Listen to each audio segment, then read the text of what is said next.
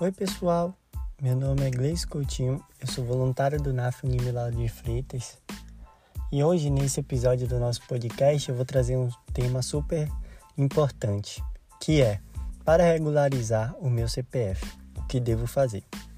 Muito utilizado em diversas circunstâncias do dia a dia, o CPF precisa estar em situação regular.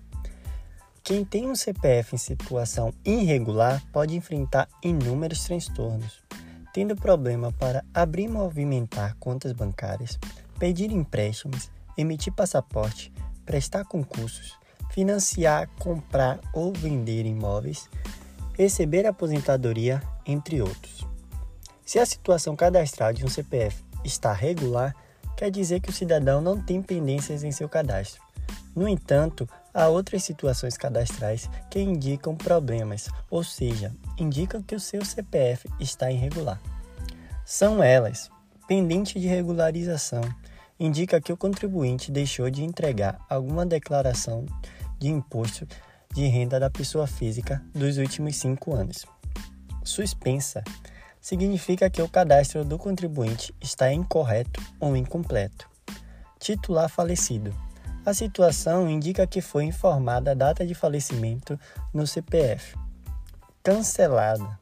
O CPF foi cancelado por duplicidade ou em virtude de decisão administrativa ou judicial. Nula. Foi constatada fraude na inscrição e o CPF foi anulado.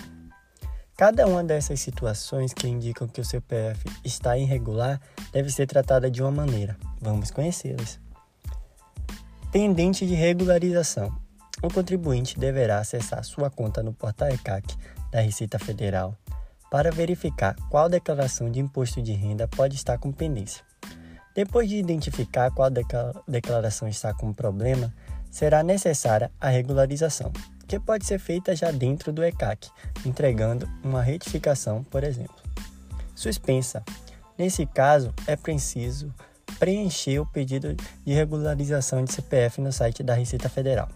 Ao confirmar as informações, se for gerado um protocolo, será preciso agendar um atendimento em uma unidade da Receita Federal para apresentar o documento ao órgão, mas também é possível enviar os documentos por e-mail.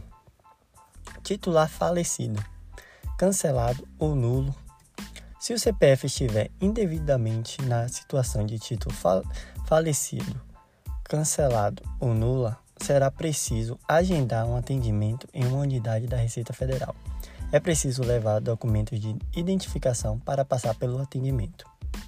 Fique atento à situação do seu CPF e, caso precise, nos procure em nossas redes sociais ou presencialmente. Nos sigam nas nossas redes sociais e compartilhe o nosso conteúdo para que mais pessoas tenham acesso à informação.